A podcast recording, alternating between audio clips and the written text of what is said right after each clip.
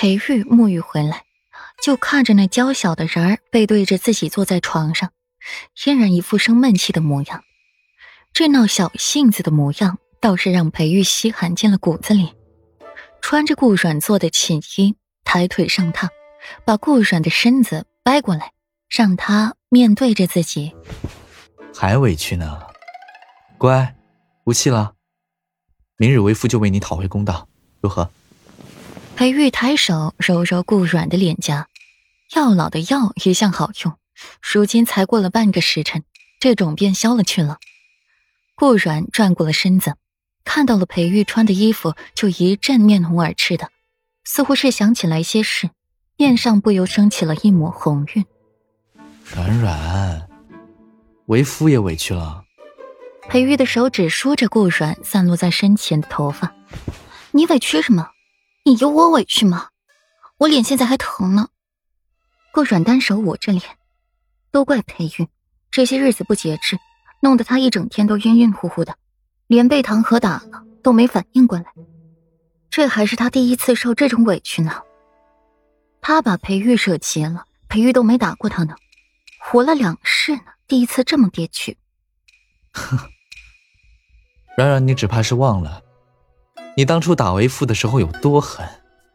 裴玉轻嘲一句：“他也没被人打过呀，就是被顾软打了多次，最后还要耐着性子脾气过来哄着他。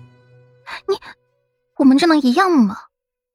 是啊，这知道的是打夫君，不知道的还以为揍匪徒呢，以为谁都像你似的，正人君子不做，专学宵小小人夜里采花。”半夜爬人家窗户被人打了一掌，活该！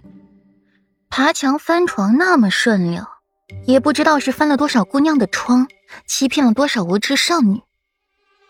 不软的嘴皮子厉害，即刻反唇相讥，简直被裴玉气得不行了。他都被人打了，也不知道安慰他，还数落他，什么破夫君呢？不要了，谁爱要谁要。闻言。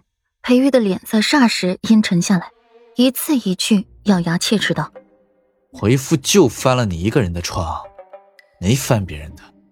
你要是翻了，你就别出来了，溺死在那温柔乡里。”见裴玉的脸色沉下，顾然小惊慌了一下，又想起了那几日足不出户的事来。一直和裴玉做，他昏睡过去，醒来了，他还在继续。他都感觉不到自己身体的存在了，中间实在是累了，也就休息了半个时辰，然后又是继续，最后结束还要喝一碗又苦又难闻的坐胎药，在裴玉的眼皮子底下喝完的。你，你黑什么脸啊？唐河郡主，你的爱慕者都跑我家里来找麻烦了，我都被打了，你还不安慰安慰我？你还数落我？你好意思吗？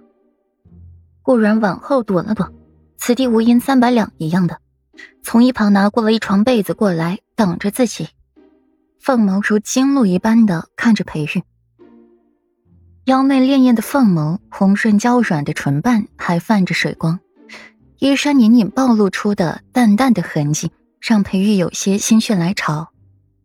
软软，为夫的安慰方式，可是和旁人不太一样。你确定想要为父的安慰？裴玉的墨眸隐着坏笑，顾软浑身一个机灵，躲过了裴玉伸过来的手，眼神闪躲。爹，我可消受不起了，夫君，你今晚就饶了我吧。看在我被打的份上，我都这么惨了，你还要火上浇油吗？顾软摇摇头，眉宇间满是倦意。好，今晚就放过你，明日再来。听到了裴玉前半句话，顾软点点头，很是受用。可听见了后面半句，差点没被裴玉噎死，不满的踢了踢他的小腿。你是也不行，恶声恶气的说话。